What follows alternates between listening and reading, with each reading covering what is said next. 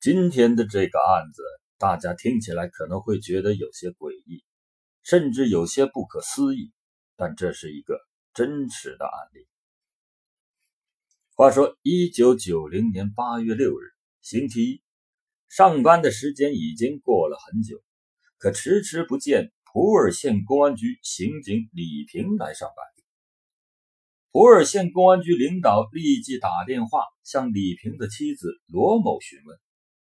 罗某感觉很奇怪，李平上星期五去局里值班后就再也没回家。领导再问当天和李平一起值班的人员，才知道李平当天根本就没来值班。县公安局领导意识到了问题的严重性，当即向思茅地区公安处、县委、县政府汇报，上级领导极为的重视。只是一定要查清李平的下落。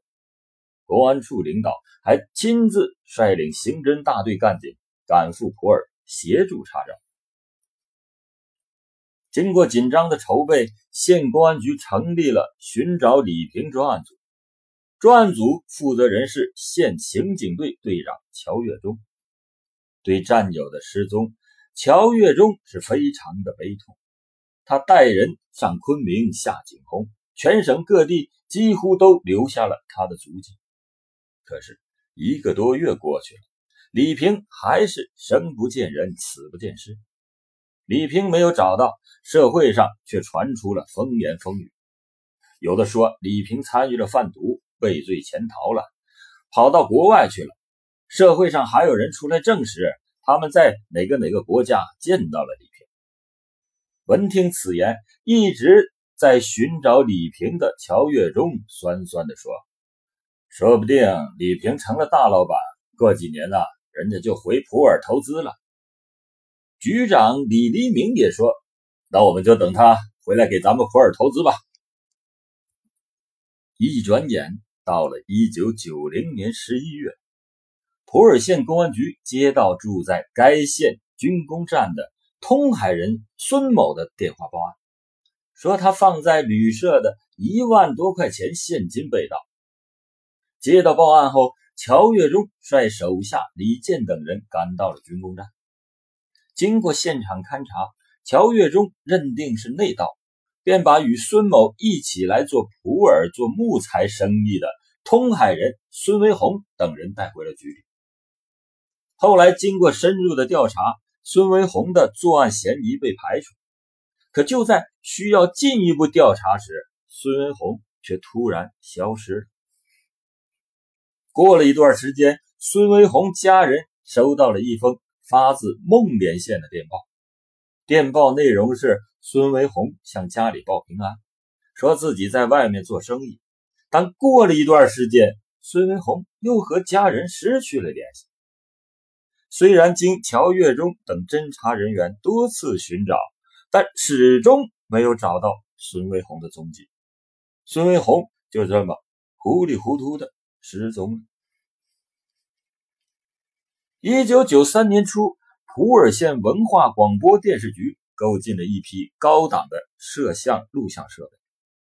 三月十号一早，县公安局就接到报案，报案的人说啊，广播电视局的三台摄像机、一台摄像录像，还有两台录像机。被窃走了。县公安局主管刑侦的周局长和刑警队长乔月忠马上开车来到了被盗现场。案情就是命令。经过乔月忠率领刑警队多方的查找，很快的就在普洱中学学生孔某处查获了一台摄像机。孔某立即被收入审查。可是这个孔某。拒不交代其他设备的去处和自己是否有同伙，在半年之后，始终也没有取得口供。后来，孔某的父母找到乔月忠，乔月忠也觉得这个案件蹊跷，有可能是有人故意陷害孔某，于是就打报告，先将孔某解除了收审。孔某的父母也对乔月忠所在的刑警队感激不尽。普洱地处在昆明到打洛张渡到宁洱的两条公路交汇处，是通往毒品基地金三角的必经之路。许多的毒贩将普洱视为黄金宝地，纷纷驻扎于此。一九九三年十二月，普洱县公安局刑警队抓获了又贩毒又吸毒的施某某。这个施某表示愿意戴罪立功，并且提供湖南人何庆林、信志明携带大量的现金已经到了普洱，准备购买毒品。他们在县邮电局招待所包了房间，只是这几天他们不在，可能是出去联系毒品去了。听说有大量现金，乔月忠决定放长线钓大鱼，看看能不能顺藤摸瓜，将施某身后的毒贩们一网打尽。他释放了施某，叫他密切的注意何庆林、信志明，一有他们的消息，马上就得来报告。过了几天，哎，这个施某真的来报告，说信志明带着一个女人回到了他们包住的房间。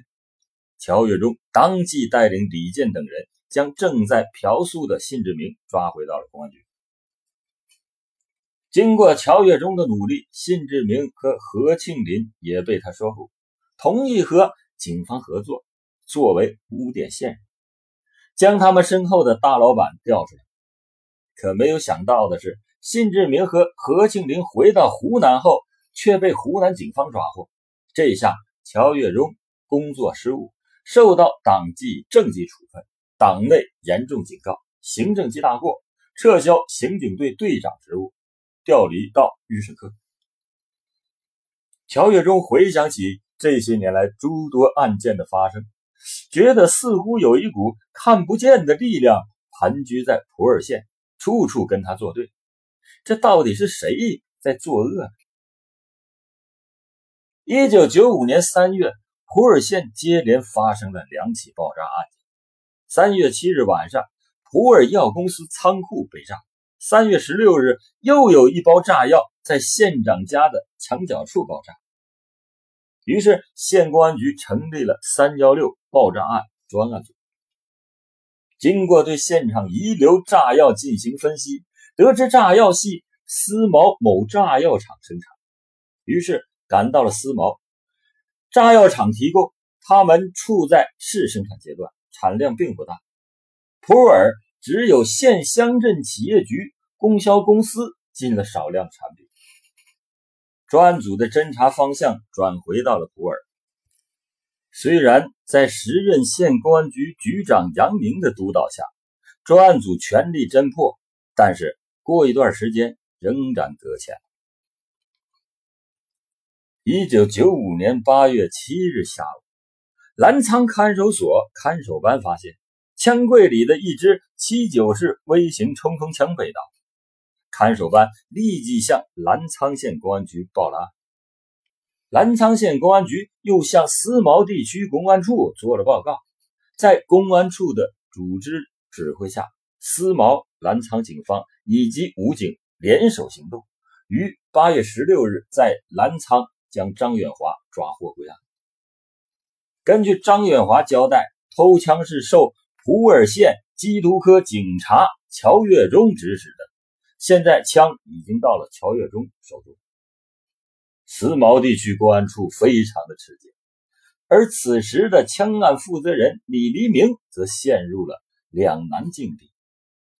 思考良久，他打电话给乔月忠，问。澜沧盗枪是不是他指使？得到证实后，他指示乔月忠安排胡少勇逃跑，跑得越远越好，找一个可靠的兄弟交枪顶罪，把你保下来。根据李黎明的指示，乔月忠拿给胡少勇两千元，要他赶快逃跑。他又找到了洪勤学，要他把枪交给李黎明，并承认。张远华偷枪是受他指使，但洪勤学却没有按照乔月忠的安排去做。为了保全自己，在交枪时，他向李黎明反映乔月忠除了偷枪，还有一系列非常严重的问题。李黎明听了之后，恶狠狠地痛斥着洪勤学。乔月忠是我一手带出来的，他的问题我最清楚。你该说的就说，不该说的不要乱说。他不但没有将洪琴学带回审查，还隐瞒此情，不向公安处领导汇报。八月十九日，乔月忠被收容审查。同日，逃窜思茅的胡少勇也被抓获归案，二人移送澜沧关押。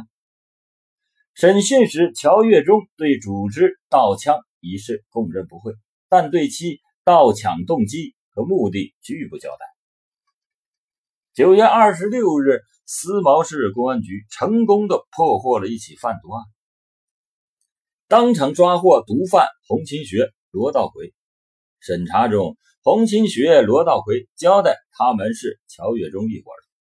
思茅市公安局立即将此情况报告了公安处，公安处又报告了地委省公安厅，省公安厅对此十分的重视，立即派出工作组进驻到思茅。公安部得知到这个情况，也向思茅派出了工作组。十月二十三日，在公安部省公安厅工作组的直接指挥下，思茅和普洱公安机关。同时出击，将未捕获的乔月忠犯罪集团成员和涉案人员全部抓获归案。在落网之初，乔月忠还自持有靠山，气焰十分的嚣张。他多次扬言：“我虽然进来了，但我要叫外面发生什么事情，就会发生什么事情。”随着靠山李黎明和集团成员的纷纷落网，他的气焰嚣张也被打了下去。被迫交代了全部的犯罪事实。原来啊，在普洱县近些年发生的一系列人员失踪、盗窃、抢劫、贩毒和盗枪案件，都是这个刑警队队长乔月忠所为。而他的上司李黎明和杨宁则充当了保护伞。李黎明开始是普洱县公安局局长，后来升任了思茅地区。公安处刑侦大队队长，这个杨宁是继任李黎明，成为了普洱县公安局局长。下面我就讲一下跟乔月忠有关的这几起大案。首先呢，李平失踪案。李平本来是乔月忠的手下，因为在侦破很多案件时和乔月忠意见相左，而且李平的意见后来被证明一般都是正确的。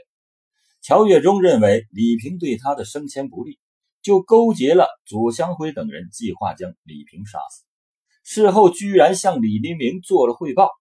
李黎明当时是县公安局局长，由于平时对李平印象也不好，认为李平不听指挥，居然默认了乔月忠杀人埋尸。李平被杀后，配枪交由苏灿明保管，尸体是在。普洱附近山上被找到，那已经是六年以后了。再说说孙维红失踪案，孙维红失踪案也是乔月忠所为。孙维红向乔月忠索要八千元罚款，乔月忠的手下左祥辉的岳父当时做买卖失败亏本了，左祥辉想拿这八千元给岳父，让他岳父高兴高兴。就向乔月忠提意见杀死孙文红，乔月忠为了笼络左祥辉，居然同意了。他们设计将孙文红杀死，尸体就埋在了乡村的路旁。孙文红的头颅被他们砍下，扔在了树林里，用火烧成了焦炭状。左祥辉和乔月忠为了泄他的私愤，居然还用刀砍了几刀，实在是心狠手辣。再说说广播电视局摄影器材被盗窃案，这个案件根本就是在时任刑警队队长的乔月忠和左祥辉等人合谋做的。后来，他们又将摄影器材放到学生孔某某的住处，诬陷是孔某盗窃，并且对孔某进行了严刑逼供，导致孔某现在已经成了精神病。乔月忠见差不多了，又将孔某放了出来。后来，孔某的父亲和母亲为了感激乔月忠，竟然还给了他七千八百元的感谢费，荒唐！何庆林和辛志明的贩毒案。在这起案件中，何庆林和辛志明其实早已经被乔月忠擒获了，可没想到乔月忠既不是要他们做污点线人，也不是要将他们送入监狱，而是要和他们合伙做毒品生意。结果啊，这何庆林和辛志明在湖南被抓后，乔月忠万般无奈，只得骗上级说他们是污点线人。这才保住了自己的一条命，但他还是失去了刑警队长职务，被调到了预审科工作。那么，三幺六爆炸案这个跟乔月忠是有什么关系呢？三幺六爆炸案根本就是乔月忠为了引开何庆林和信志明贩毒案后上级机关在他身上的注意力而自己亲手制造。杨宁当时是公安局长。明明后来查到了案件所使用的爆炸物和乔月忠所在的刑警队有关，但仍然选择不再深入调查下去。最后再说说盗枪案，何庆林和信志明贩毒案之后，乔月忠政治生命结束。他觉得搞到枪，拉起一个队伍，干一笔大的，这样他才指使他人盗枪。乔月忠团伙中，除了乔月忠被判死刑外，还有罗道奎因为贩毒被判处死刑，左祥辉逃跑时被当场击毙，而其他人都没有被判处死刑。一声枪响，仿佛乔月忠的案件已经结束了。但是，云南省普洱市宁洱县陈玉华找到了记者反映，他说。他的一双儿女无辜的被原公安局刑侦队长乔月忠等黑社会组织谋害，用手捂死，遗失到家中的米柜内。当地公安乔月忠、左香辉和法医王健康等人执法犯法，以破案为名故意不作为，弄虚作假，隐瞒案情，欺上瞒下，给其造成了极大的经济损失和精神伤害。至今，公安局没有任何人。向家属提供相关的证据和原始资料而进行狡辩，公安局不但不承担法律责任，也不愿意给予赔偿。详细的我就不再讲了，大家如果有想法，可以上天涯搜一搜“乔月忠”三个字就能看到了。乔月忠案件从他盗枪案发到被处决不到一年，很多事情恐怕是没有完全的搞清楚。今天讲的只是乔月忠罪行当中比较有代表性的案例。当时的云南普洱县公安局刑警队已经彻底的沦陷，在办理案件时完全不依照程序。更可怕的是，刑警队长自己就是强盗。乔月忠还有很多的劣迹，比如盗窃、抢劫伤人、暗杀公安局政委未遂等罪行，在这里我都没讲。真的是罄竹难书。在这种情况下，因此陈玉华认为自己的一双儿女的死亡和乔月忠犯罪团伙有关系是很难被否定的。可以说，一个地区公检法的彻底沦陷，代表社会底线已经丧失，任何匪夷所思的事情都会发生。乔月忠这个五星红旗下隐藏的恶魔。他那令人发指的罪行，至今仍然是流毒无穷，执法犯法，罪无可恕。